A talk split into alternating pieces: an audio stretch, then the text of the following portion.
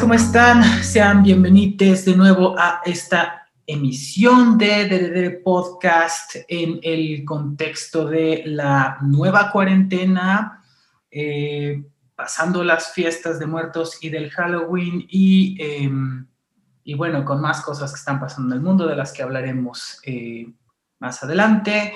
Yo soy Gabriel y conmigo está el Blazy Ken favorito de todo, Joen Freud Chicken. Qué ondita, qué ondita, qué gusto estar aquí otra vez en el Dere Podcast para platicar de todo lo que va pasando en nuestras mentes en realidad, pero bueno.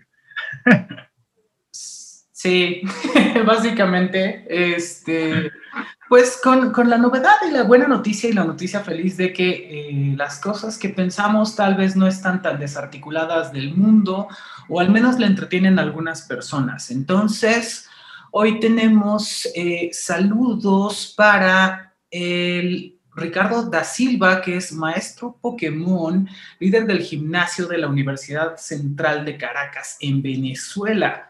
Saludos hasta Venezuela, por favor. Saludos, saludos hasta Venezuela. Un gustazo, Ricardo, finísima persona. Y saludos también hasta Monterrey para eh, mi comadre Rubí. Eh, saludos, aprecio infinito. Saludos, saludos Rubí, hasta Monterrey. Eso es. Bueno, luego de las, eh, los felices saludos, nuestro tema de hoy, ni siquiera sé cómo empezar con esto, Floyd Chicken. Nuestro tema de hoy es la muerte. ¿Qué cosa es la muerte o cómo empezamos a hablar de eso?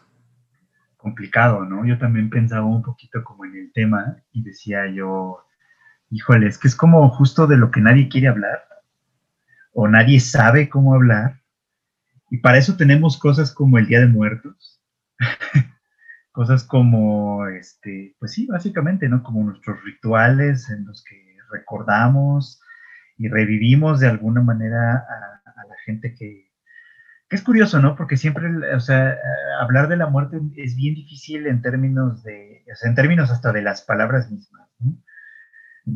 a, mí, siempre me ha llamado mucho la atención cómo tenemos una gran cantidad de eufemismos, digamos, ¿no? Como para referirnos al asunto, desde los más, pues quizá normales o comunes, como, no, pues este, ya se nos adelantó, ¿no? como que pues, se fue a algún lugar a donde eventualmente, implicando, todos vamos a llegar, eh, hasta los más como luego peculiares y populares, ¿no? Como este, pues colgó los tenis, ok. que luego pienso, si yo fuera extranjero y escuchara eso, así de alguien ¿qué significa eso, no? O sea, ¿cómo, cómo, cómo conecta uno la idea de colgar los tenis con ya se murió, ¿no? Pero bueno, es evidencia de, creo yo, del trabajo que nos cuesta decirlo así, ¿no? Se muere alguien.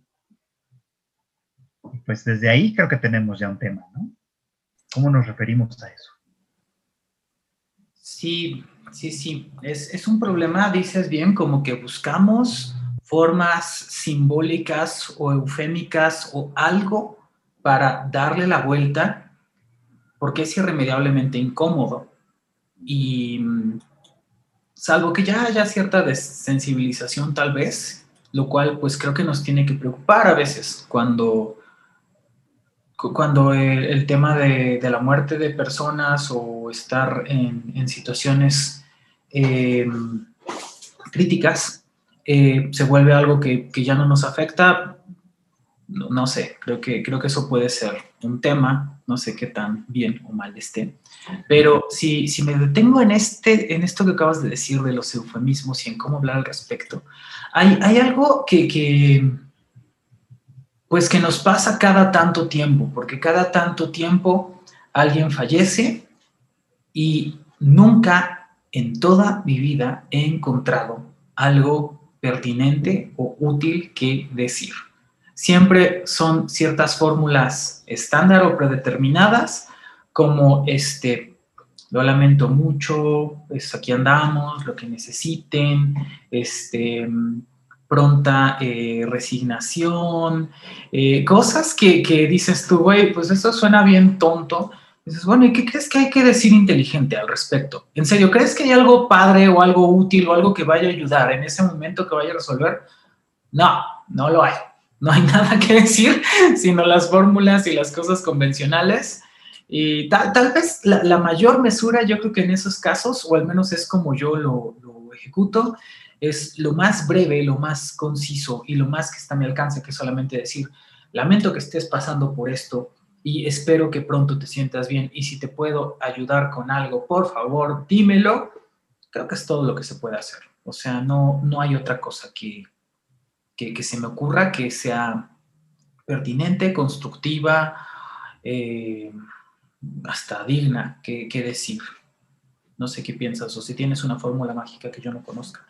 No, no, no, yo creo que yo tampoco tengo ninguna, ninguna fórmula de verdad. Este, y estoy de acuerdo contigo en esto de que quizá al final de cuentas, pues lo mejor que puedes hacer es eh, pues unas breves palabras y ya, ¿no? Como, y como para dar a entender exactamente lo que, pues exactamente lo que decimos, ¿no?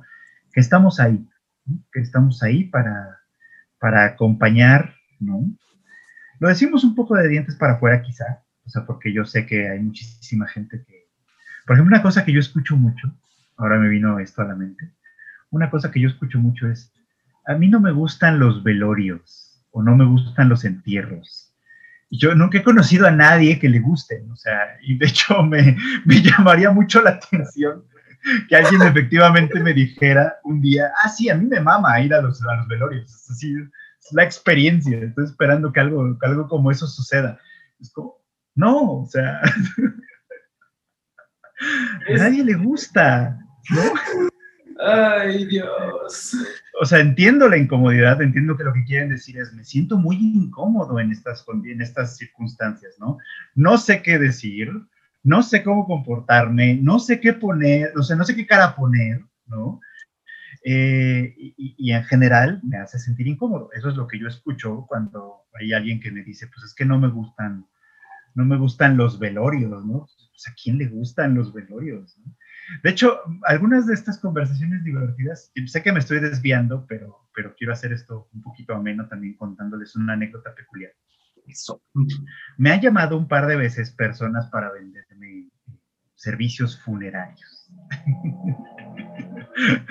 Lo cual es muy complicado, ¿no? Es muy complicado. O sea, yo me imagino que la labor de, de, un vendedor de, estos, de este tipo de servicios a final de cuentas es muy necesaria, eh, bueno, en muchos casos, pero también es muy complicada porque a final de cuentas se trata de un vendedor que te quiere hablar o que te va a hablar de algo sobre lo que tú no quieres escuchar nada. Ajá.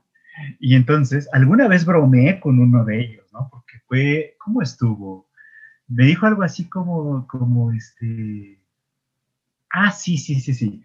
Me dijo algo así como, este, mire, pues es que, este, eh, pues le hablo de la funeraria tal, pues para, para, porque pues ya sabe, ¿no? Para, para ofrecerle un servicio, pues para esos momentos, ¿no? En los que, en los que pues lamentablemente, pues, este, y, como que no atinaba a, decirme una palabra, como yo creo que era nuevo o algo así, como que no atinaba a decir exactamente qué era, qué, qué eran esos momentos para los que su servicio me iba a ser útil.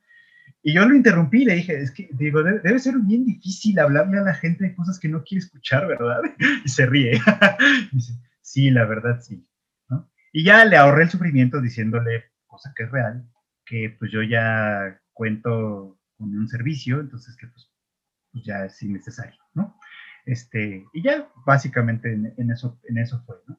Pero creo que es de verdad, o sea, creo que, que es tan difícil hablar del tema que lo mejor son de pronto, yo creo, las fórmulas eh, preconcebidas, quizá. Incluso si no, si no se dicen de manera realmente sentida, incluso si uno no está, dice uno, pues cuando, lo que necesites, ¿no? Pero a la mera hora, si te necesitan, pues tal vez te, es difícil o yo qué sé. Pero incluso si no es el caso, eh, decirlas creo que alivia un poco al, al doliente, porque, porque, aunque, porque las fórmulas tienen esa característica, ¿no? Que son, son estables, son, son, perpetuas, por así decirlo, ¿no? Entonces, para alguien que está pasando por una experiencia que, pues, básicamente le ha cambiado la vida y se la va a cambiar para siempre, este, algo de estabilidad, aunque sea esa superficialidad, creo que ayuda. No sé tú qué creas al respecto. Sí, sí, porque irremediablemente la muerte es una situación atípica en la vida. Este, solo pasa una vez en la vida que te mueres, ¿no? Entonces, este, y además es como que un evento, pues, importante, ¿no? Porque cancela eh, muchas cosas. Pero antes de que entremos en eso, quiero, quiero hablar de estas cosas que acabas de, mencionar. Eh, algunas, fíjate que un, amigo mío, este, Neto, que, no sé si escucha el podcast, pero también le mandamos un saludo a Neto, como no. Apenas, de hecho, me vendió uno de estos planes y el tema es que Neto es un vendedor profesional, o sea, él ha, andado en distintos lugares vendiendo cosas, entonces, pues lo que él sabe es vender. Y eh, antes estaba en el giro de los eh, estos gimnasios y clubes deportivos y así. Y entonces su, modo de vender sigue siendo como muy dinámico y tiene unas frases matonas que, espero que le encanten a la audiencia. Una que tal vez no sorprende nada, te dice, pero bueno, no sorprende mucho, pero te sorprende que te la diga. Es como que, mira, lo único que tenemos seguro es que vamos a morir. La cosa es cómo va a ser. Entonces tienes, tienes en tus manos tomar esa decisión, ¿no? Y tú así como, ah, vale, Neto, te escucho, está, vas bien, ¿no? Y entonces se saca otra frase matona y dice, mira, la vida no tiene precio, pero la muerte sí. así como, entonces, no que me convenciera propiamente con esas frases, pero sí llamó mi atención así de, mira, a ver, ¿cómo están tus paquetes? O sea, porque pues es cierto, y eso fue lo siguiente que observé ya que, este, que, compré mi pack. Fue como, este, ¿qué, qué, nivel de, de, señora desbloqueé cuando compré este, este, este paquete porque es como el nivel de señor ahora es, este, tengo donde caerme muerta, ¿no? Entonces es algo... Em, ah, porque además, eh, justo, justo mi amigo estaba haciendo el papeleo y entonces, este, pues están poniendo el nombre de titular y así, y dice como, oye, pero no, no es señora, es señorita. Y entonces le dicen las personas del administrativo, no existe esa opción. Las señoritas no compran paquetes mortuorios cuando lo compras. Automáticamente, tengas hijos, matrimonio o no, ya eres señora o, señor, ¿no? Entonces es, interesante que, la gente en ese rubro, pues, pues se enfrenta a estos problemas de los que ya estamos hablando, ¿no? Como eh, la unicidad del fenómeno, lo complicado que puede ser encontrar algo pertinente que, que decir y, pues cómo hacerlo con chispa de pronto, que es lo que hace mi, amigo Neto. Y además me platicaba Neto, dices, bueno, tú, tú ya tienes tu paquete cubierto, pero justo cuando eso eh, en algún momento se haga efectivo, ya se partió para otra persona, eh, entra un segundo equipo a venderte más cosas. Y, pues lo mismo, se tienen que acercar con mucho tacto, así de, oye, pero este, no, no, me acuerdo cómo me dijo que les decían como asesores o algo por el estilo, como que te van acompañando en el proceso. Dice, mira, todo está muy bien, pero ah, no, no le quieres ofrecer a tus, este, a, a, tus invitados, a la gente que te está acompañando, un café mejor, de mejor calidad. No quieres que tengan desayuno en la mañana, o sea, están acompañándote aquí toda la noche este, con el frío y pasando, y entonces este, va creciendo tu paquete, ¿no? Como en el Burger King o el McDonald's, supongo. Entonces, es, es interesante porque pues la gente se tiene que hacer formas de vida también alrededor de la muerte. Y eso está en, en las funerarias, eh, pero seguramente en más lugares, ¿no? Eh, y otra cosa que mencionaste que es, que es curiosa, que es este, respecto a si a alguien le podían agradar los, los funerales. Eh, tal vez no lo había pensado así, pero hace algunos momentos yo te decía que tal vez algo andaba mal con alguien que eh, no, no, tuviera tanto, tan presente que hay que tener cierta sensibilidad respecto a estos contextos.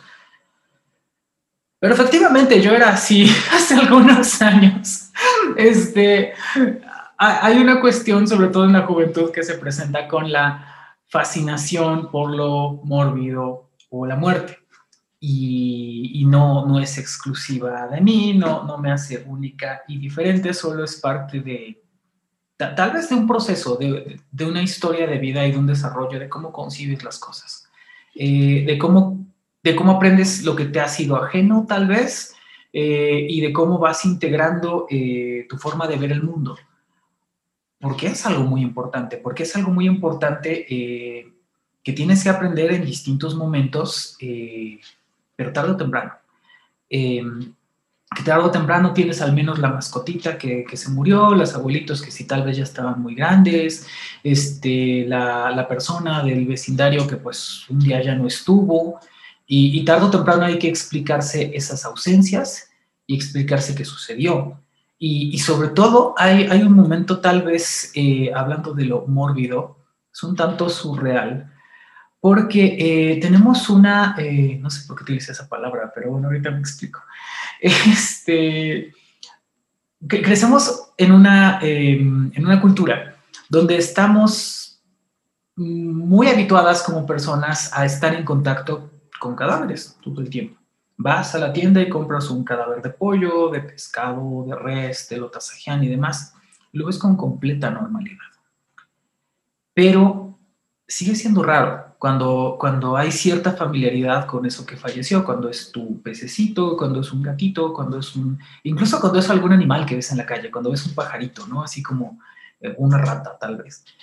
Hay algo distinto en que no, este, en que no haya habido ese proceso de normalización de la muerte, de la forma en la que te la están presentando. Y luego está cuando mueren las personas, que eso es lo que tiene que ser mayormente distintivo. Y es muy, muy importante que eh, las personas no mueran como mueren los animales, porque en nuestra sociedad la muerte de los animales no importa. Tienen una condición ontológica inferior y, eso es horrible.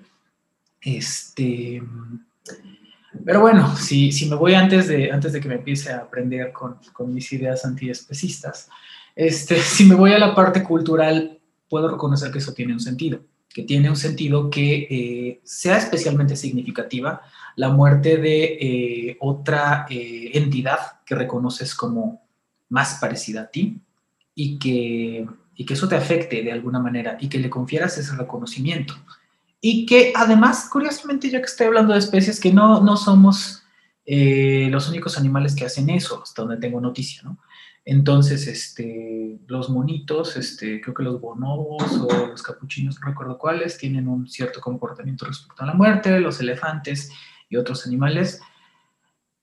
Es algo que es significativo y distintivo. Entonces, eh, justo ahí, eh, que es más o menos por donde empezaste, es como, hay que darle un tratamiento distinto a este asunto. Eh, hay que dárselo con nuestra retórica, con nuestros eufemismos y hasta con nuestros símbolos. Y, justo de ahí venimos, del Halloween y del Día de Muertos, ¿no? Como tenemos que poder lidiar con esto de otra forma, al menos a nivel simbólico. Creo, creo eso. Sí, estoy de acuerdo, estoy de acuerdo que hay que, que, todos estas, estos esfuerzos que hacemos, desde los funerales, con toda su, con toda su, este, como decir, con toda su industria, que es también una forma de, vida, como bien dices.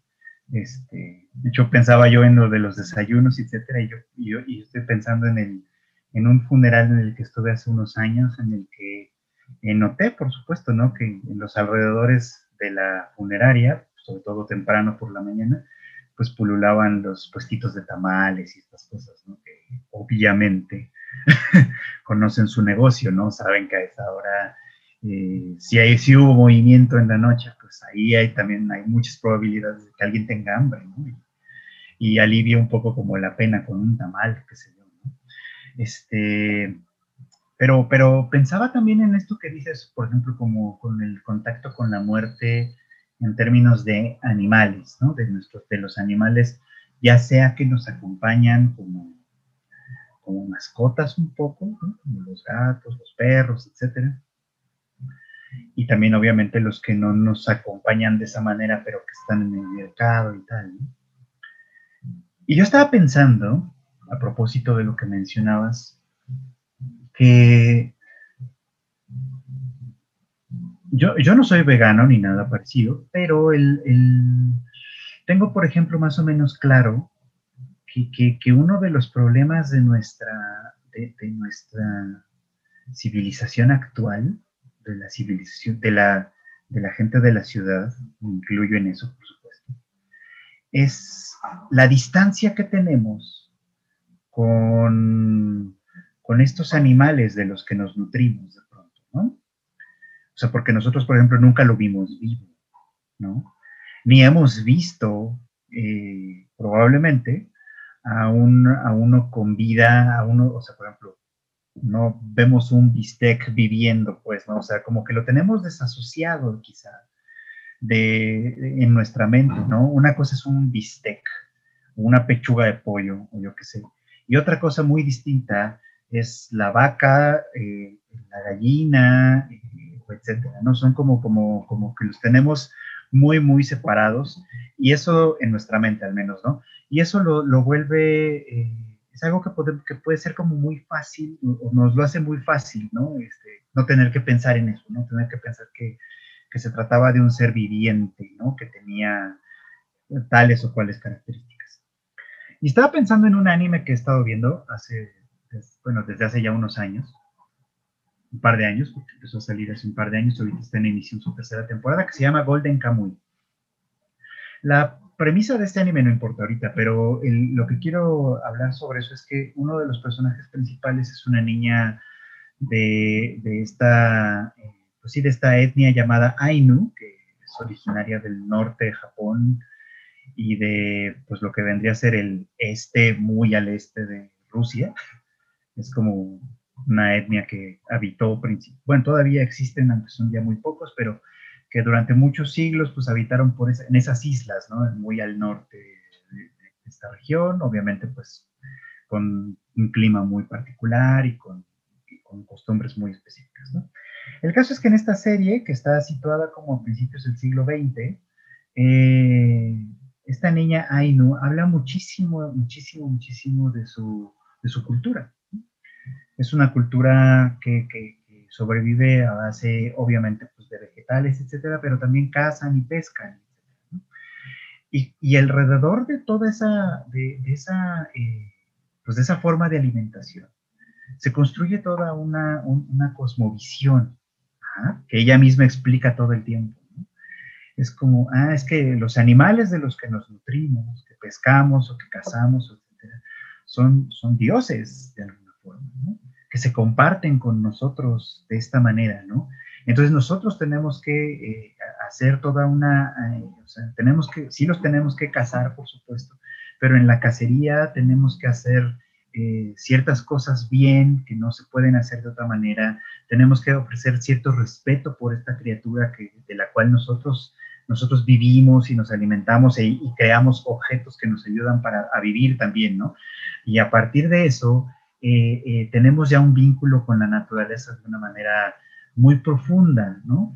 Y de hecho es curioso que esta serie esté puesta en esos términos, en, ese, en esa época también en específico, porque también hay una representación de cómo la región se va empezando a industrializar y cómo eh, la vida de los animales y de los humanos en ese lugar va cambiando al respecto y cómo algunas especies, por ejemplo, empiezan a desaparecer o su conducta empieza a cambiar o este, cosas así muy complicadas, ¿no? Que, ella, ella, ella señala, ¿no? Es que es, es algo que, que, está alterándose porque nosotros estamos alterando el curso natural de las cosas. Y para ella la cultura, eh, implicaba eso, ¿no? Como una forma de aceptación del curso natural de las cosas. Está muy interesante y creo que nuestra civilización moderna o posmoderna, pues ha perdido en, muchos sentidos, ¿no? Sobre todo la de las grandes ciudades.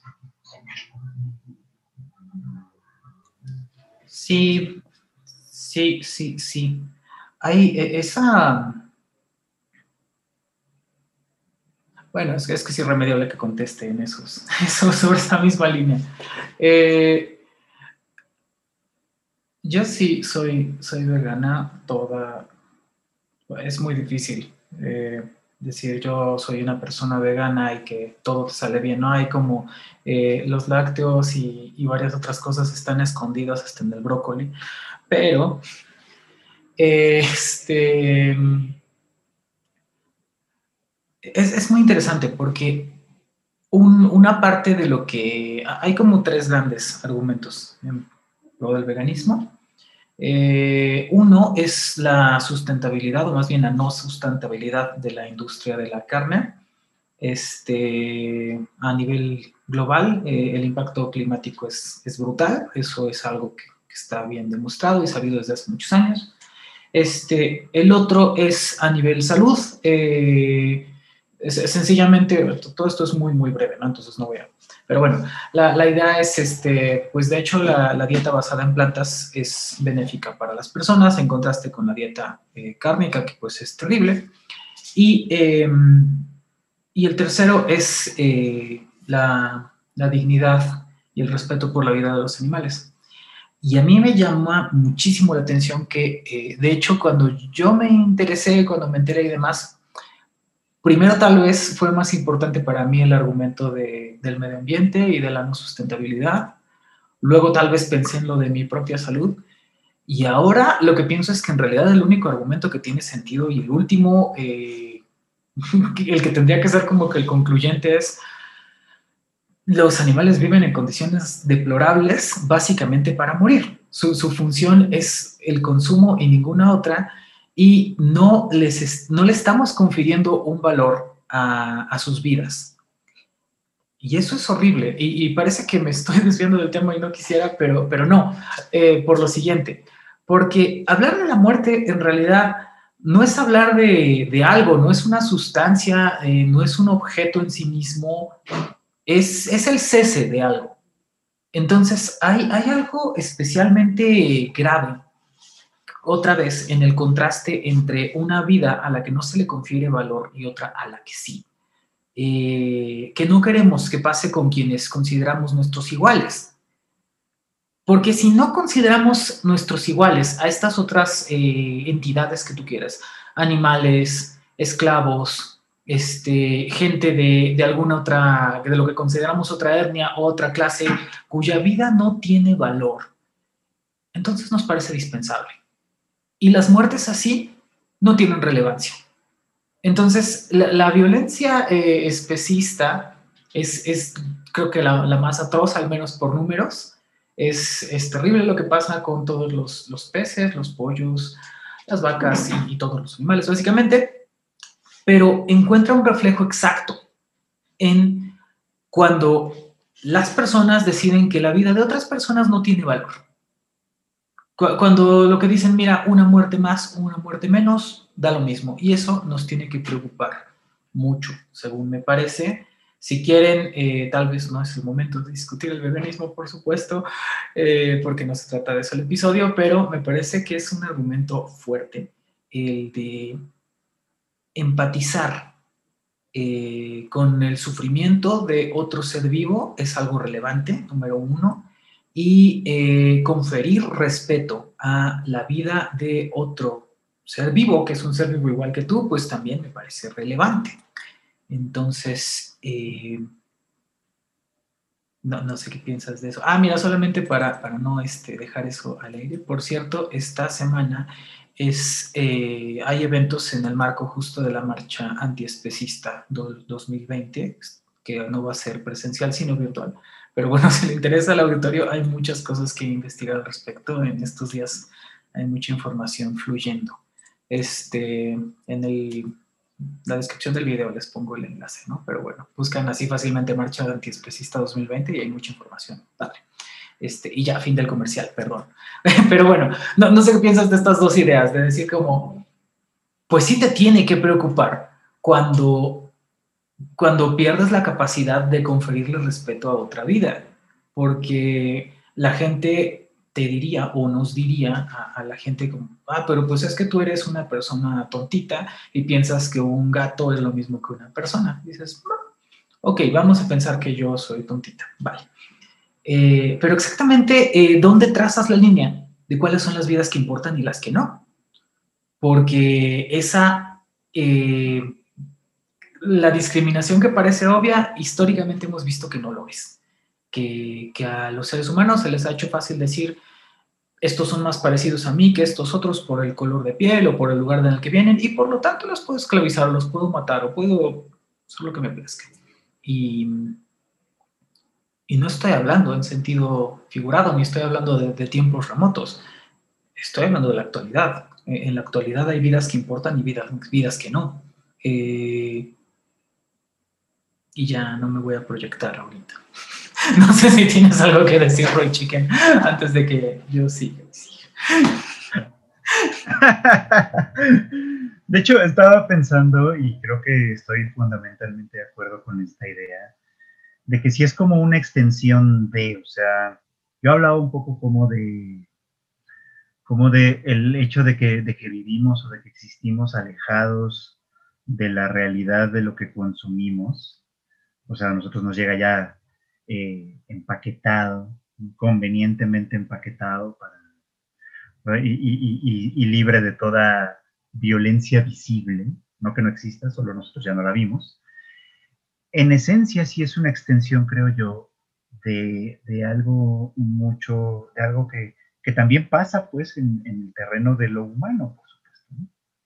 O sea, de lo, de, lo, de lo que ya es como haciendo esa diferenciación, ¿no? Entre los animales y los animales humanos, por hacer esa, esa, categorización. Y, y también pasa, o sea, al final de cuentas también pasa, tú, tú, tú misma lo dijiste, este, hay vidas que importan y vidas que no. Y lo podemos poner mucho, tengo un ejemplo sacado básicamente de la política actual. Hoy que estamos en una situación de pandemia, todos los días el gobierno eh, reporta una cierta cantidad de personas que fallecieron, ¿no? Víctimas confirmadas o sospechadas, o, por lo menos como por sospecha, de esta enfermedad, ¿no? Y al principio eh, quizá era alarmante y con el paso del tiempo para la mayoría de la gente se ha vuelto un poquito como... Eh, cada vez más hay como pues, que son números que se van sumando y conforme van avanzando, digamos, conforme se va haciendo el número más grande, como que va importando menos. Ajá. Como que, como que la mayoría de la gente ya empieza como a importarle un poco menos. Y de hecho, a quienes parece importarles más es a los que son opositores del gobierno actual, que son quienes le llevan la cuenta de todos los, de todas las insuficiencias que tienen sus políticas, ¿no? Y a su vez, hay otro, hay otro bando que no el, bando que está, que es pro el gobierno actual, que no, no deja pasar un día sin acordarse de toda la gente que se murió en el, durante el gobierno de Felipe Calderón, ¿no? Por víctima de la violencia, ¿no? A final de cuentas, estas son muertes que les interesan solo en función de su filiación política. No es que les interesen en sí mismas. Están lo bastante lejos de, de, esta discusión como para, como para interesarse, porque no son, no son funerales a los que tuvieron que asistir, no son, este, lo siento mucho, lamento mucho que esté pasando esto, que tuvieron que decir. Son, son simplemente números que están ahí y que alimentan o no una afiliación política. Y creo que eso nos pasa en muchos sentidos. o sea, nos pasa en, términos políticos, nos pasa en términos económicos, nos pasa en términos religiosos, nos pasa en un montón de términos, pues, en, donde hemos decidido de manera completamente arbitraria que unas muertes importan más que otras, o, en, plano, que unas importan y otras no. Lo cual es como terrible, francamente. Porque habla, habla de esa desensibilización que tenemos pues con la muerte. O sea, la muerte es algo natural, es algo que nos va a pasar a todos en algún punto. Eh, pero las condiciones que conducen a esa muerte es lo que creo que debería importarnos. Eh, ¿En qué sentido las condiciones?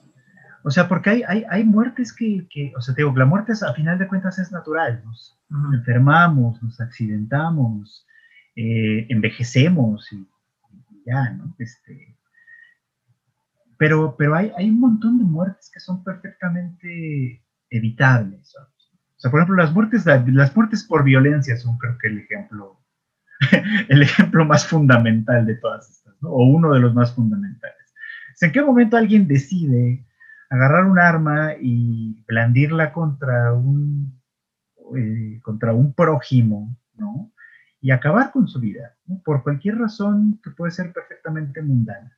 Eso nos interesa o nos tendría que interesar. Es como, o sea, ¿a quién se le ocurre que eso es algo medianamente justificable o válido de alguna manera? Otra, ¿no? O sea, la muerte que puede ser atribuible a la pobreza, ¿no?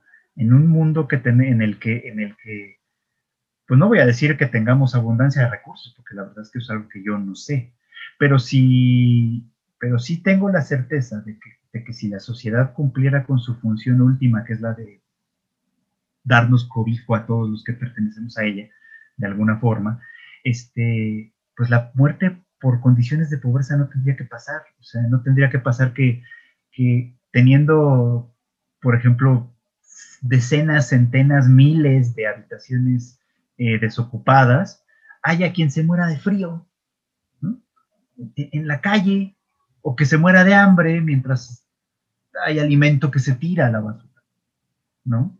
O sea, son cosas que, desde, ese punto de vista son como, inaceptables. O sea, la muerte es un hecho, y es un hecho que a todos nos llega, pero, la muerte así es lo que debería parecernos indigno a eso es Sí, sí, sí, qué, bueno que te pregunté y que abundaste en, en eso. Y es que es irremediable, me parece que si no le ponemos mucho, mucho pensamiento, y aunque sí, me parece irremediable y normal que eh, nuestra preferencia sea que nuestra vida sea de las que importan que, la vida de la gente que queremos, de la que nos es cercana, de la que nos es significativa, sea de las que importan. Que, no suceda que si les puede pasar en cualquier momento, como bien dices, este, le, pasa a algún, alguno de nuestros seres queridos, sea de esas muertes que quedan archivadas y, olvidadas y ya. No, queremos que eh, si nosotras o alguien cercano llega a morirse algo relevante, que, quiera ser esclarecido, que se haga justicia, queremos muchas cosas, pero tal vez no siempre eh, pensamos que, todas las vidas que tienen que importar. Es, un poquito, eh, toma un poco más darse cuenta de eso. Y es que em, seguramente dentro de todo lo que acabas de decir, eh, está el tema de la muerte de las minorías, o al menos de los grupos vulnerables. Es, extraño decir que, que, la gente pobre es una minoría, no, no lo es, es una mayoría, pero es un grupo vulnerable. Entonces, el tema aquí es eh, que no tenemos igual acceso a, em, mira, en términos muy, este, muy sociológicos, supongo, no tenemos igual acceso a la seguridad social no, no tenemos igual acceso a eh, servicios médicos, no tenemos igual acceso a oportunidades de educación o de empleo. Entonces, eh, el tema con nuestras muertes cuando pertenecemos a un grupo vulnerable es que no son relevantes porque nuestras vidas tampoco lo eran. No era importante en qué condiciones vivíamos nuestras vidas y por lo tanto, eh, pues nuestras muertes se vuelven irrelevantes. Este, perdón que hablara yo en primera persona, pero eh, ¿por qué ofrezco una disculpa? Porque yo soy una persona con muchos privilegios, finalmente. Este, no, no quiero dejar de, señalar eso, no, no estoy equivocándome, dejando de ver que, muchas cosas que yo puedo hacer las hago al amparo de muchas oportunidades y que, son privilegios a los que tuve acceso, pero que no deberían de serlo, que tendrían que ser la media para todas las personas, que todas las personas deberían tener eh, derecho a acceso a la educación, eh, a medios de salud, a una buena nutrición, a, varias otras cosas, a garantías de que no las maten. Y ahí sí lo digo como eh, persona que me pertenece a una minoría, que sí, eso sí lo soy. Sí soy una persona que pertenece a una minoría y que estadísticamente corro varios riesgos. Este, It's 22 hours. Gracias, Siri, son las 10 este, hay varios riesgos que, que entraña a mí mi propia elección de cómo quiero vivir, configurando mi individualidad y haciéndolo público y como que asumiendo eh, que la sociedad en la que vivimos, eh, pues no es algo muy inteligente suscribir una minoría si quieres sobrevivir. No es, no es como que la mejor receta, ¿no? Para tener una vida larga y próspera eh, meterte a un grupo cuyos derechos o cuyo bienestar es sistemáticamente vulnerado. Entonces, sí, yo no dejo de ver que como, como individuo he tenido mucha suerte, que he tenido muchos privilegios en muchas cosas, pero como parte de una minoría diría, pues, es que esos no deberían ser privilegios. Y es que eh, no sé si yo muriera, si mi vida contaría o sería de las que importan o de las que no. Este, pero todas deberían importar, eso es lo que tengo claro. Y ahí, esto es, eh, perdón que esté saliendo para todos mis activismos el día de hoy, pero esa es la razón por la cual yo pienso que cuando eres una persona trans no es opcional que, tengas cierta conciencia eh, de que tienes que hacer alguna forma de activismo porque estás peleando por tu propia vida. Si tus privilegios te están cegando eh, y dices, ah, pues mira, está bien chido que yo haga esto y pues eh, qué mal que otras personas lo pasan mal o que sus vidas no importan, no tiene nada que ver conmigo, pues te estás equivocando mucho o, me estaría yo equivocando mucho si pensar algo así, porque eh, justamente si tenemos oportunidad de hacer cosas en este momento con respecto a nuestra individualidad, es resultado de un trasfondo donde se ha luchado porque se ganen estos espacios y estas posibilidades y justamente que otra vez las vidas y las muertes de las personas que, pertenecen a una minoría o un grupo vulnerable este, importa. Creo que, creo que eso no se tiene que perder de, vista. No sé si, si, estás de acuerdo con esa eh, correlación entre la no importancia de la vida y no importancia de la muerte. Sí, creo que estoy de acuerdo con ello también. De hecho, cuando dijiste esto de, perdón que estén saliendo aquí como mis activismos, eh, lo pensé un poquito como, o sea, cuando lo, cuando lo dijiste, pensé, pues es que claro, o sea, uno, una persona tiene que ser activista. O sea, ser activista de algo tiene que ver con la vida y por lo tanto tiene que ver con la muerte. O sea, difícilmente uno, uno, uno se involucra en algún tipo de activismo, eh, pues, por, por, entretenimiento, por no tener nada mejor que hacer, o por yo, o por yo qué sé, ¿no? O sea, este, uno, uno lo hace y pasa las penurias que tenga que pasar en ese proceso, ¿no? Porque es un tema que importa, ¿no? Mucha gente cree que es fácil, ¿no? De pronto ser activista de algo. Yo, este, y, y, y, pues no, o sea, la realidad es que la realidad es que no, ¿no? La realidad es que, independientemente de que a veces hay, hay, gente astuta y, astuta no como un, como, no lo digo como un elogio, sino como, sino como una cosa muy culera para hacer, que toma ventaja de esta, de esta clase. Pero eso no descarta que los activistas tienen que ver con eso, tienen que ver con la dignidad de la vida y por lo tanto, al final del día, con la dignidad de la muerte, pues, O sea, que, creo yo que sí van como muy conectadas a final de cuentas. Bien dices tú que la, la muerte no es un objeto, no es algo concreto. De hecho, varias veces he mencionado esto en, algún, en algún lugar, ¿no? Esto, la muerte para nosotros es desde cierto punto de vista impensable, porque no podemos imaginarnos la muerte. O sea, podemos, eh, lo mejor que tenemos como una posibilidad es imaginar un mundo sin nosotros, pero en el que nosotros somos como espectadores de ese mundo. Eh, y ese es como probablemente nuestro mejor shot. Eh, así que cuando hablamos de la muerte, en realidad estamos hablando de la vida. No sé. Sí, sí. Este. Fíjate que eso tiene que ver con, lo que empezaste diciendo de la forma en la que ya sea, sobre todo a nivel simbólico, hacemos entonces presente la muerte. La, encarnamos en una calaverita, en una catrina, en, este, en la parca con su guadaña, en alguna forma, para decir, mira, eh, eso que no es algo lo tengo que poder representar de alguna manera. Y eso que ya no está, esas personas que ya no están, sobre todo esas, eh, esas entidades a, las que les había conferido y que eran depositarias de mi afecto, que tenían un lugar importante en mi vida y que ya no están, que lo que tienes es su ausencia, ¿cómo las represento? ¿Cómo las traigo aquí? Finalmente, si estamos hablando de una cuestión simbólica, lo que queremos hacer eh, mediante un símbolo es hacer presente lo ausente.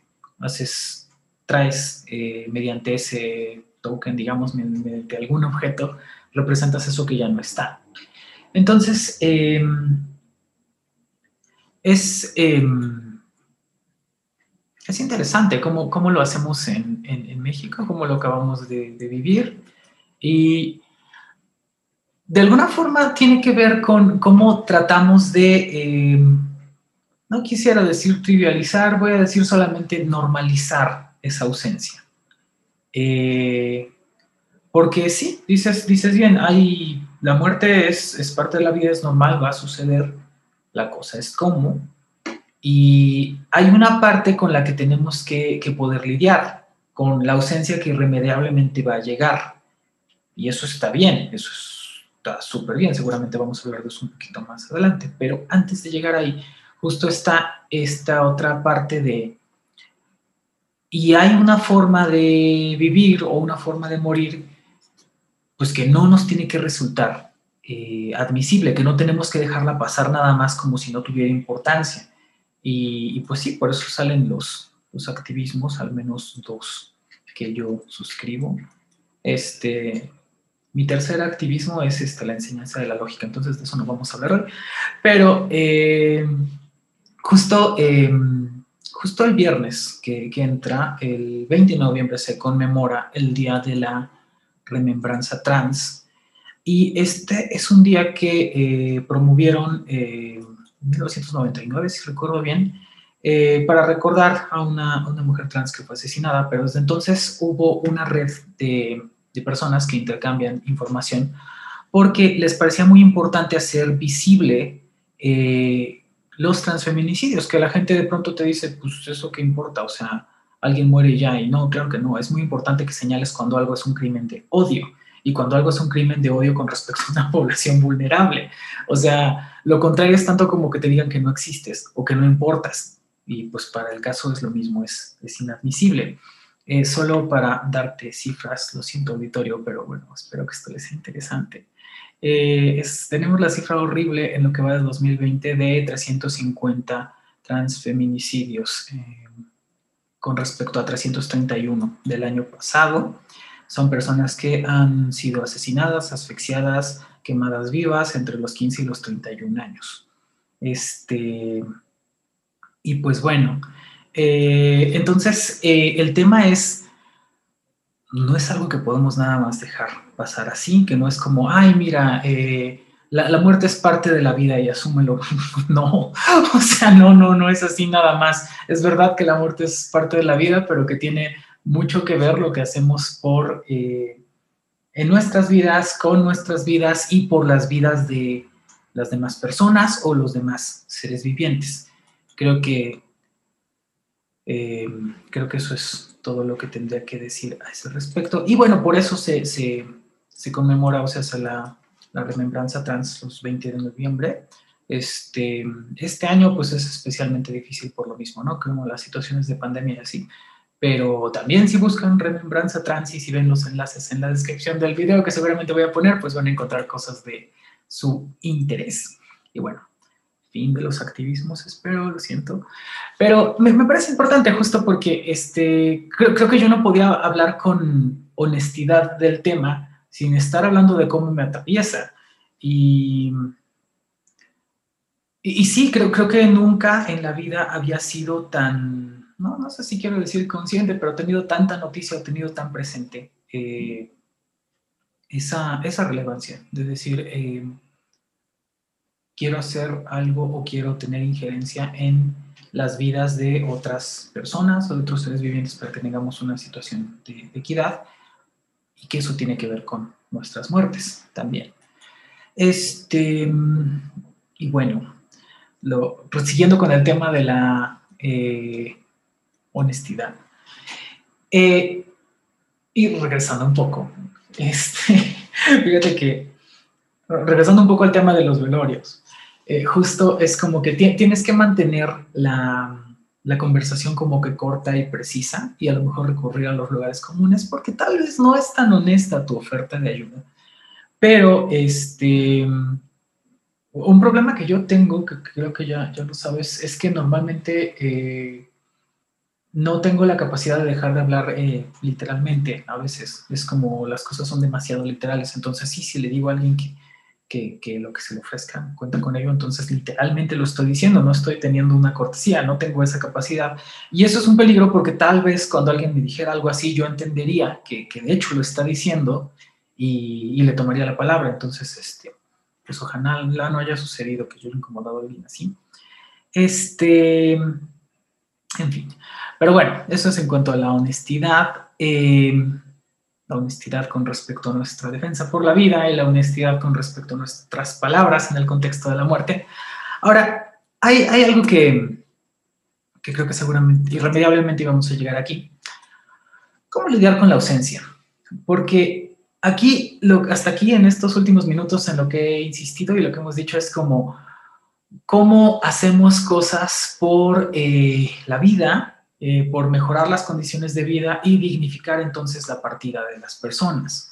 Pero eh, el tema, si nos vamos a esta segunda parte, donde pues la muerte es algo irremediable, es como, ¿qué hacemos para lidiar con la ausencia? Eh, una respuesta seguramente tiene que ver con lo que ya estamos diciendo, que es como, ah, pues mira, para esto es algo que, le critican mucho a la gente vegana, como para callar tu conciencia, lo que haces es luchar supuestamente por los derechos animales, pero eres igual eh, de mala o de malo que todas las demás personas y dices tú, pues, sí, de pronto sí. ¿Cuál sería el problema con que yo quiera tener la conciencia un poquito más tranquila. Haciendo algo por, los animales o por alguien más. Pero, pero no siempre es así. Si, si nos movemos más allá de los activismos y de la defensa de las distintas formas de vida, eh,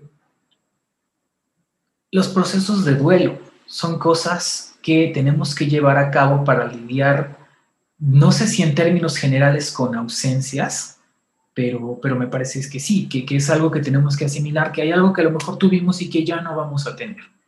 Eh, cuando se descompone nuestro Nintendo, cuando tenemos una relación amorosa y luego ya no, cuando eh, teníamos una beca y luego ya no la tenemos. No sé, creo que, creo que salvo que esté yo entendiendo mal las cosas, este, o a lo mejor estoy escogiendo las palabras equivocadas, no lo sé, pero tiene que ver con cómo lidiamos con la ausencia y cómo nos arreglamos para seguir adelante. No sé si, no sé si estoy en lo correcto en eso.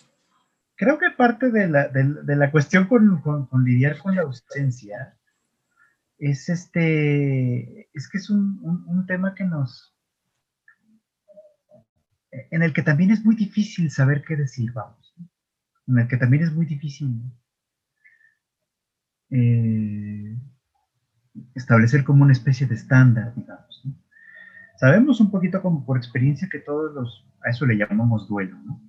Este, que todos los, los, duelos son un poco distintos, aunque hay algunos patrones que se parecen y que más o menos.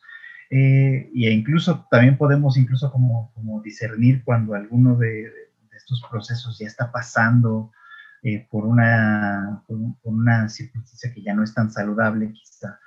Este, en términos generales es algo que, es una experiencia que no puedes hacer por nadie más. cada, quien, cada quien la hace por su cuenta. Pues, eh, puedes acompañar, que es básicamente como lo que ofrecemos que hacemos durante los velorios. Puedes acompañar, puedes estar ahí, puedes ser como un, soporte quizá, pero, pero al final de cuentas es un proceso que cada quien vive por su cuenta. Y que, y que no hay una experiencia que, o sea, no es algo que puedas experimentar en otra cabeza. No sé si esto responde lo que...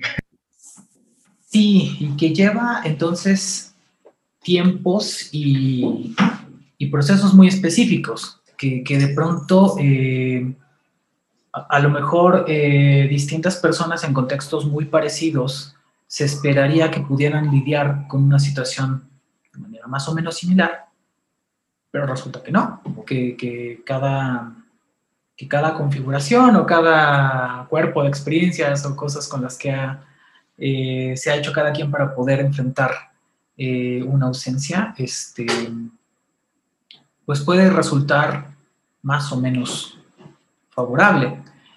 Eh, fíjate que esto es, esto es muy curioso porque me acuerdo mucho cuando hace varios años que tuve una pérdida importante que de varias formas cambió eh, mi vida, eh, si digo que de varias formas cambió mi vida fue porque eh, cambió justamente, ¿te, acuerdas que el episodio anterior yo te decía que no sabía exactamente qué fue lo que me hizo pensar como, no, no, esto de la religión no ha de ser el caso, no, no puede ser y me está lastimando. justamente una, una, muerte muy importante, la, la muerte de mi primo, este, Sencillamente porque eh, creer que todo lo que suponía la religión era el caso implicaba que, eh, pues que yo tenía que asumir que, mi primo estaba ya eh, sentenciado a la condenación eterna. Y, de varias formas que yo tenía que sentirme con respecto a él como, no, no sé si la palabra es avergonzado en aquel entonces, eh, pero pensar que pues es alguien que hizo algo mal y por quien tienes que conmiserarte, decía yo, pues, pues no, no tengo por qué sentirme así, no tengo por qué llegar a esa conclusión y, no tengo por qué pensar que esto es cierto, en realidad no hay razones. Entonces, eh, en aquel entonces que, sucede esto, que está sucediendo este cambio eh, importante en, este, en mi vida y con respecto a mis creencias, yo eh, me leo estos libros de tanatología de esta autora muy connotada, Kubler-Ross. Kubler-Ross. Y, recuerdo mucho esto que tú decías como, bueno, más o menos creo, creo, que esto es lo que estás describiendo, que seguramente pues es una experiencia distinta. Me leí el primer libro, me leí el segundo y es como, oye, son iguales, número uno. Y número dos, no me ayudaron en nada. no, no me sirvió absolutamente para nada. Y, otra vez yo pensaba, pues seguramente tiene que ver con, conmigo. Eh, tal vez no tenía las condiciones para un tanto dejar ir o para seguir avanzando asumiendo esa pérdida. Fue, fue un proceso distinto, ¿no? Entonces, este, sí creo eso, que este, que son procesos individuales en los que puedes acompañar y que pues a lo mejor puedes decir cosas más o menos útiles, pero, pero que en realidad, ¿no? Que son, este, pues sí son únicos. No sé, no sé si tienes algún apunte que hacernos respecto a la tanatología y por qué no me funcionó. bueno, la tanatología no sé. O sea, yo sé que hay personas a quienes les ha dado buen resultado y hay personas a quienes no. Supongo que también eso tiene que ver mucho, pues, con las, a final de cuentas, con las diferencias personales. Eh, digo, lo único que sí sé eh, en ese sentido es que, como decía hace un rato, ¿no? Las maneras de enfrentar la ausencia pues son, son distintas y van a tener que ver mucho con cómo esté eh, puesto de alguna manera, tienen que ver mucho con, cómo se, con, ah, se me estaba yendo la idea, tiene que ver mucho con, desde qué punto de vista, desde qué, desde qué posición uno enfrenta esta ausencia, digamos. O sea, por ejemplo, lo que tenía en mente ahorita que se me estaba yendo la idea es a las personas que yo he conocido que aunque, aunque los duelos, por ejemplo, no sean ya tan significativos como en los primeros meses los primeros años después del fallecimiento de alguien, eh, se nota, por ejemplo, que lo siguen llevando, que después de muchos años lo siguen llevando. Y luego lo siguen llevando por razones que tienen que ver con la ausencia, obviamente, pero con esta ausencia que, queda en términos, eh, pues a falta de mejor idea, difíciles. Es decir, por ejemplo, con una ausencia que se, se gestó en una situación de culpabilidad. Por ejemplo, Quien se siente culpable con el fallecido, por una disculpa que nunca llegó, que nunca se dio, por un, no sé, por alguna de estas cosas que son muy de la vida, pues, y que, y que se vuelven irremediables en el momento en el que, en el que, la ausencia se vuelve pues, una realidad. ¿no? Y que, y que luego estas culpas, por ejemplo, pues se llevan durante muchísimos años, ¿no? Y, y, y, se manifiestan a partir de cosas como los ritos, por ejemplo, ¿no? O sea, hay veces que, que, uno piensa, por ejemplo, ¿no? Bueno, yo he pensado en, ves, por ejemplo, los altares de muertos el día 2, ¿no? Y son como extraordinarios, sumamente... Eh, planificados, pensados y elaborados, etc. Y cuando hablas con la persona que está armando este asunto y te habla de las culpas que siente, pues claro, ¿no? es una representación simbólica con fines de aliviarse a sí mismo probablemente, aunque no lo consiga del todo, de enfrentar ese, ese, ese, ese duelo de manera individual, pues, ¿no? Y, y, a lo mejor no hay tanatología y probablemente tampoco hay terapia, que vaya a aliviarlo eso para siempre, ¿no? O sea, que vaya a ser como, mira, ya supéralo, déjalo en paz, de déjalo, déjalo en tu vida. ¿Por qué no? O sea, porque se vuelve algo curioso, ¿no? Se vuelve, se vuelve una ausencia que nos acompaña para siempre, lo cual es muy interesante. Sí, sí, sí, sí, sí, de acuerdo. Eh, el tema es que eh, pareciera que, no tenemos mucha disposición a dejar ir del todo esto. Cuando se trata de algo eh, pues que tiene mediana o baja o nula, relevancia, es como, ah, sí, pues que se vaya, mira, no importa. O sea, no estoy hablando necesariamente de muertes de personas, estoy hablando de ausencias de cosas. Eh, hay cosas que, que, de pronto no necesitamos tanto, que no entrañan tanta importancia y pues cuya ausencia de pronto ni siquiera notamos. Pero eh, cuanto más significativa sea la presencia entonces de algo o de alguien en nuestras vidas, su ausencia va a ser algo que va a, pesar más eh, y, que va a requerir entonces de eh, procesos pues más cuidados, si es el caso que se va a superar o se va a olvidar, o que como bien dices, que, que nunca va a pasar, que entonces lo que nos acompaña ya no es la presencia, sino la ausencia. Y que estas personas eh, ausentes, eh, pues están eh, acompañándonos, pues tal vez el resto de nuestras vidas o mientras quede nuestra, nuestra memoria. Fíjate que si es momento de, de las anécdotas, hace apenas un par de semanas, yo creo, eh, soñé, eh, después de muchísimo tiempo, soñé con, con mi abuela difunta. Y lo, que fue triste para mí tal vez no, no, fue tanto como la añoranza o soñar con ella, como, ay, qué, qué emocionante, algo así, no. se me hizo lindo soñar con ella porque de alguna forma la, la visión en los sueños, esta, e, este cariz como onírico que tiene la, forma en que lo percibes es distinto, es padre que, recordar, por ejemplo. Eh, por una parte, y por otra, la no conciencia de, estar en un sueño.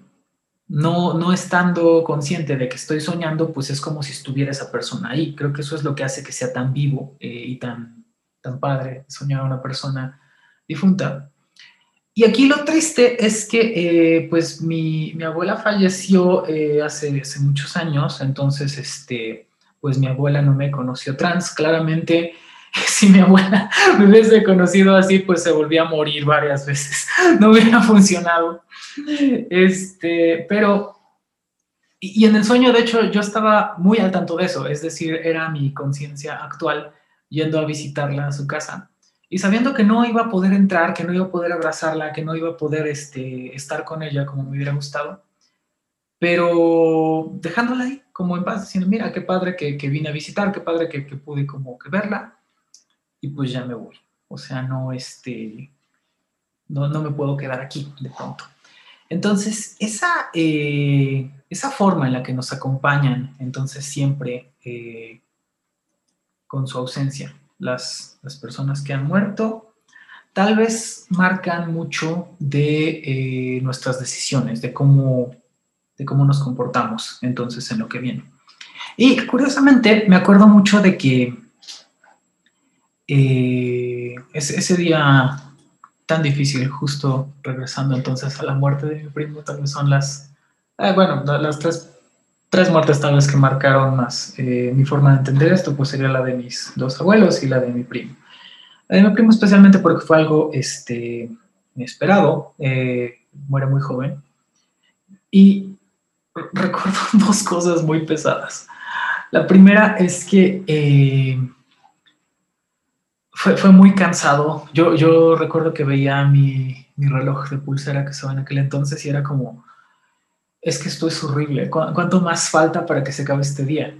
Ya quiero que se acabe. E, eso recuerdo muchas veces, como viendo, viendo el reloj y diciendo ya que esto pase, por favor, ya no puedo más.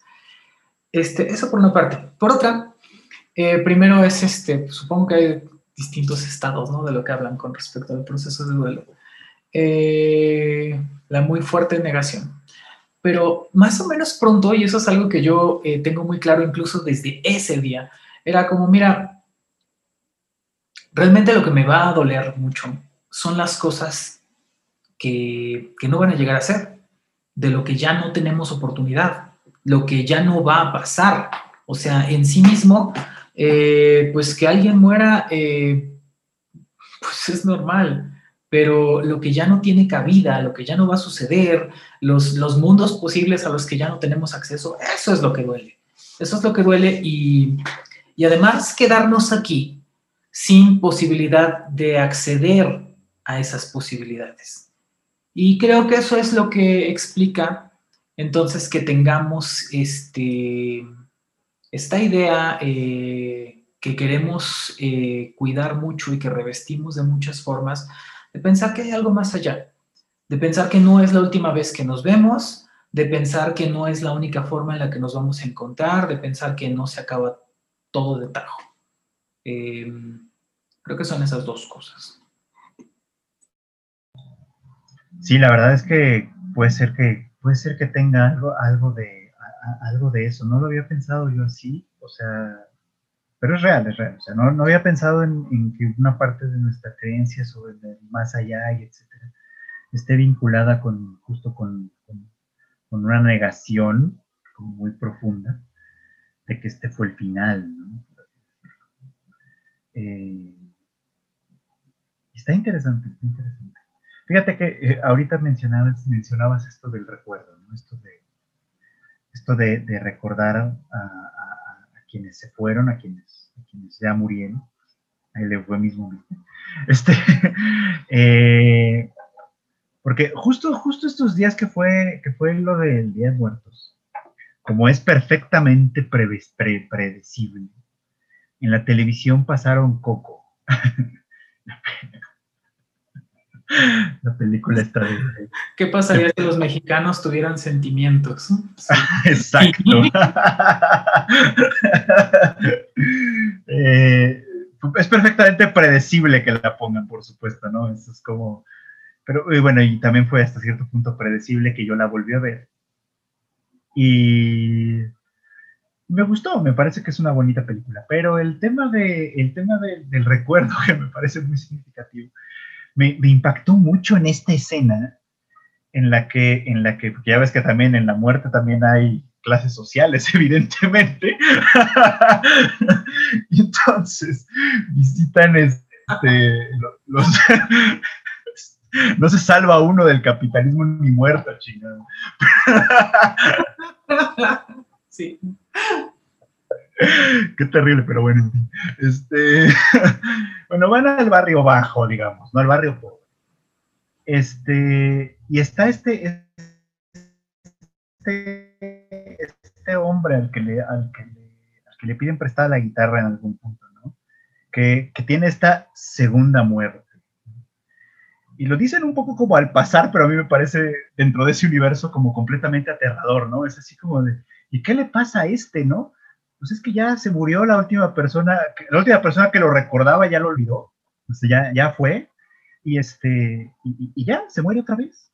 Y, y, ahora sí no sabemos para dónde, ya sabes cómo, como wow, esto, o sea, está cabrón que te puedes morir una segunda vez, ¿no? O sea, y que, y, que esta segunda vez tiene que ver con el hecho de que fuiste olvidado por todo el mundo, ¿no? Por todo el mundo que alguna vez te conoció, o etcétera, ¿no? Eh, y, no sé muy bien a dónde quiero llegar con esto, solo quiero decir que en esta segunda vuelta de ver esta película me impactó mucho la, la idea de, de que, claro, uno, uno, uno hasta cierto punto, no quiero decir que sigue con vida hasta cierto punto este, cuando uno es recordado, sino que el hecho de que recordemos a las personas que han muerto, de alguna manera nos da vida a nosotros también, pues, o sea, más bien, es algo que tiene significado en términos mientras estamos vivos, pues, ¿no? O sea, yo, por ejemplo, también pienso en la gente que, que, que, que falleció, que ha fallecido de manera significativa en mi vida. Es curioso, ¿no? Pienso, por ejemplo, en mi abuela paterna, sobre todo, con quien tuve una relación cercana, ¿no? Hay, hay cosas de, esta relación que ya no recuerdo bien, que por más que intento acordarme, no, no, no me viene a la mente. Y, creo que en parte es un efecto como de esta negación, ¿no? Esta negación como personal, así como pues es una, una persona que, que, ya no está aquí, que, que ya solo me queda su ausencia pero, pero también tengo otros recuerdos como que son muy claros. Por ejemplo, yo recuerdo, yo recuerdo mucho que, a propósito de la muerte, que en alguna ocasión hubo un, hubo, se, erigió una pequeña, un pequeño monumento en recuerdo de mi abuelo, su, esposo, a quien yo no conocí porque falleció antes de que yo naciera. Eh, y, y, la familia recordaba mucho al abuelo, ¿no? Este, su ejemplo de trabajo, etc. Y yo le pregunté a mi abuela, a quien pues, te digo toda mi vida la conocí viuda, qué opinaba de este asunto, ¿no? Y, me acuerdo que para ella fue como de... El, gesto fue como de... A mí no me importa, ¿no? Fue como, para ella evidentemente esa ausencia ya no significaba lo mismo. me hizo muy simpático, me parece. Y, es una de las cosas que mejor recuerdo, o sea, como, ese gesto de desenfado, ¿no? Desenfado ante, ante la muerte de alguien que en su momento debió haber sido significativo para ella. No quiero decir que necesariamente querido, porque eso tengo mis dudas, pero sí significativo. y, que ya, o sea, para ella ya había dejado de ser, de ser relevante, pues, ¿no? Como que ahora vivía una vida completamente diferente eh, listo. Sí, sí, ni, duda cabe. Entonces, de que todas esas cosas eh, las hacemos, pues más bien por nosotras, como personas que siguen con, vida y que quieren seguir significando eh, algo que fue importante en algún momento y que no quieres dejarlo ir, por una parte. Y por otra, yo no me acordaba de esa idea de Coco, pero es verdad que es aterrador. Este, la idea de que entonces, si no hay reconocimiento de la persona que eres, ni, siquiera tienes que morir para que eso suceda. Este, puedes pensar que, que, llegamos a conocer muchas personas de las que pues no dejan una impresión eh, significativa, de las que no tenemos ningún recuerdo y, que en alguna medida pues diríamos no existen para nosotras. Y si no existen, eh, pues no hay ni siquiera forma de recordarlas. Este, es algo inquietante pensar que que, después de que tuviste una vida, de que conociste personas, de que hiciste muchas, eh, muchas cosas, eh, todo llega a la nada.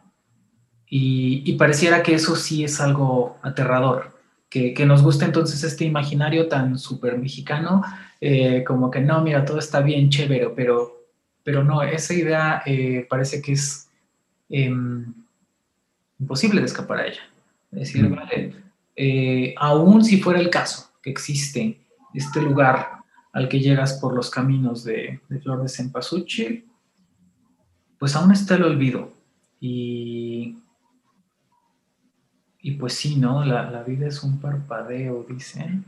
Y, y, cuántas personas nos van a recordar, no sé, en 100 años o en 200 es curioso, porque ya, ya habíamos hablado de esto, me parece, en el primer episodio de, Como eh, tal vez en el futuro, en unos 200 años, unos este, estudiantes de antropología social estén investigando el fenómeno del podcast latinoamericano ven con nuestras cosas y vean las tarugadas que decíamos. en este caso, pues saludos a ustedes otra vez.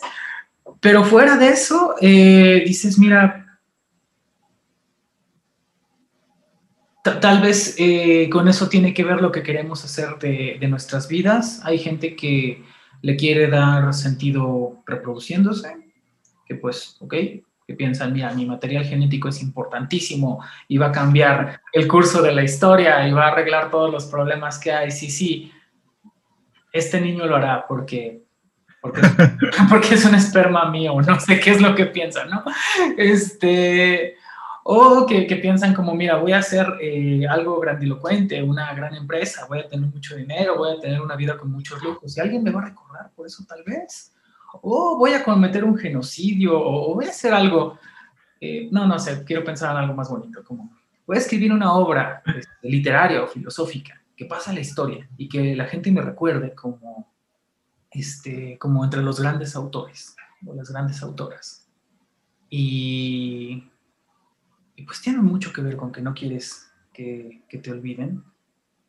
Pero en realidad eso no depende de ti. Que creo que eso es eh, algo que, también tiene que ser inquietante.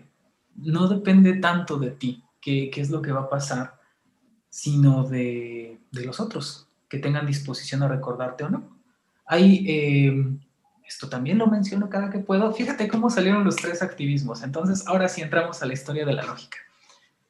Gottlob Frege es, eh, pues yo pienso que es el antes y el después en la historia de la civilización eh, occidental, al menos, porque eh, en realidad la publicación de conceptografía marca el antes y el después en la posibilidad de tener ciencias formales y de que tengamos una lógica como tal. Y por lo tanto, en la forma en la que hacemos filosofía en la actualidad y en la forma en la que concebimos muchas cosas, ¿no? Esto, por supuesto, es debatible, pero bueno, es lo que pienso yo. Y al menos si nos centramos en la historia de la lógica, es indiscutiblemente cierto. Pero Gottlob Frege murió pensando que pues, él nunca había hecho nada importante en la vida. Nunca tuvo noticia de la repercusión que iban a tener sus trabajos en, en lógica, en semántica, hasta en pragmática, en la filosofía del lenguaje y la mente contemporánea. Toda la forma en la que concebimos el mundo en la actualidad tiene que ver con lo que escribió él y nunca lo supo. Y eso es como, pues triste, porque eh, si piensas como, mira, no te preocupes, en el mundo de Coco está ya, ella se enteró y está todo chido y bien. Estuvo bueno, pero tarde o temprano también ese olvido nos puede alcanzar de muchas formas y eso es eh, tal vez lo que resulta aterrador. si pensamos en qué hay después de la muerte y, la respuesta es nada. Eh, no, no todas las personas eh, vamos a tener tranquilidad con, esas personas. E incluso me atrevo a decir que pues, casi ninguna, ¿no? O una, una minoría muy selecta tal vez podría estar completamente tranquila con eso. No sé, ¿qué piensas? Pensaba un poco en lo que te comentaba el otro día de que hablábamos sobre, bueno, que mencionaba un poco como el tema del budismo, con aquello de que uno realmente nunca se termina de ir con esa, al menos en esa cosmovisión. Pero no quiere decir que eso es lo interesante. O sea, lo interesante creo que yo, yo de, esa, de esa cosmovisión del budismo es que uno reencarna o, vuelve a pisar el ciclo, este ciclo hasta que llegue la liberación definitiva. Este, pero uno no es el mismo. O sea, es como a un nivel tan, tan, tan fuera de la individualidad, porque no es como que yo, Freud Chicken, reencarne en el futuro y, yo sea ese estudiante de antropología social en 200 años que estoy escuchando mi propio podcast. o sea, no, no es, no es eso, no es eso. es algo, es algo, es algo distinto que no sé cómo explicar realmente, pero que en realidad es cuando yo me muero, mi individualidad muere conmigo. Y esa individualidad se funde de alguna manera como, como creo que eso sí tiene más coherencia lógica, o sea, porque pues, los átomos que me forman hoy no son probablemente, espero, los mismos que me van a formar en el momento de mi muerte. Entonces, este, esos átomos van, van a regresar a, integrarse al resto de la materia, de alguna manera, ¿no? Y, ocuparán otras formas, tendrán otras, este, tendrán otras posibilidades, serán una piedra o, qué sé yo, mil cosas que pueden llegar a ser, ¿no? Este, y esa cosmovisión es interesante por eso, pues, ¿no? Porque de alguna manera nos confiere eternidad y al mismo tiempo no. ¿Sabes? Lo cual está como, como, pues como peculiar, creo yo, ¿no? O sea, pero creo que su punto justamente es ese, ¿no? O sea, la individualidad sí se muere una vez que, una vez que, morimos. La, y, lo que queda de nuestra individualidad es lo que nosotros dejamos y nos, y, nos sirve como de recuerdo. Pues, Y si eso desaparece en algún punto también, es olvidado por completo, queda enterrado para siempre, pues ya fue, ¿no? O sea, pero, pero en términos como de pura materia, seguimos estando por ahí de alguna manera.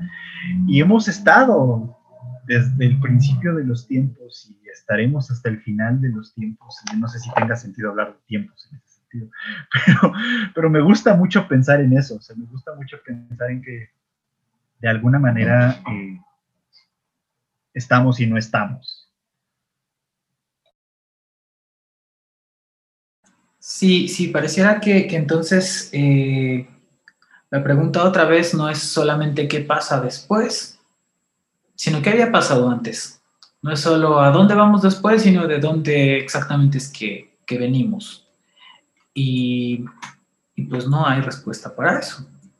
Eh, al menos no tenemos una respuesta clara en este momento a partir de lo que sabemos y francamente no creo que la vayamos a tener, al menos en nuestro tiempo de vida.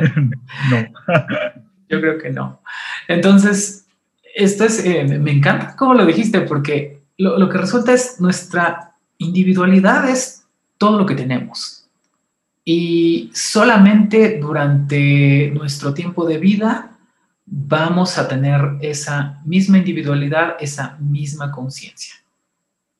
Cuando terminen nuestras vidas, se termina nuestra individualidad, se termina la experiencia de esa conciencia.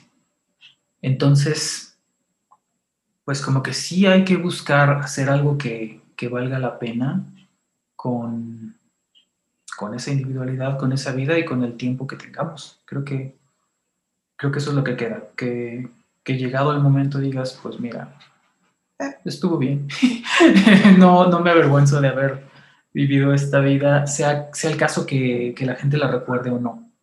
Eh, yo creo que lo que tiene que contar entonces es el tiempo para nosotras, para cada persona. Wow. Estoy de acuerdo con eso. Ok, no sé si hay otra cosa que quieras agregar, Fruit Chicken. No, creo que, creo que no. Hasta, hablé, hasta hablamos de Coco, así que... Hasta hablamos de Coco, entonces esto, creo que lo, hemos cubierto todo exactamente. Muy bien, entonces, Fruit Chicken, recuérdale a la gente tus redes sociales para que te sigan como siempre. Bueno, pues síganme como Fruit Chicken en todas las redes sociales, menos en Facebook, ahí no estoy así. este, pero síganme si, si, si escuchan este podcast y les gusta eh, síganme en esas redes sociales, ahí sobre todo en Twitter, que es donde hablo más, pero también sobre todo hablo de anime, así que ahí hay buenas recomendaciones, ahí síganme también. Y si no, pues aquí nos volvemos a escuchar en el Dere eso, este, yo estoy curiosamente usando más Instagram, entonces ahí encuentran como gabriel.rg, la gente que está viendo esto en YouTube, pues, pues ya está, el canal no tiene mayor tema, pero quienes nos siguen en Anchor, Spotify y todas las otras cosas, pues este, bien hecho, muchas gracias, lo apreciamos mil, y pues también eh, encuentran eh, el video donde ven a los gatos asomarse y cosas así, en YouTube, en mi canal, que pues lo encuentran igual, ¿no? Como Gabriel RG. Y pues eh, creo que es nada, nos resta eh, despedirnos una vez más. Muchísimas gracias, Fruit Chicken. Gracias por todo. gracias, muchas gracias. Perdón por tan poco. vale, gracias gente. Bye, cuídense. Bye.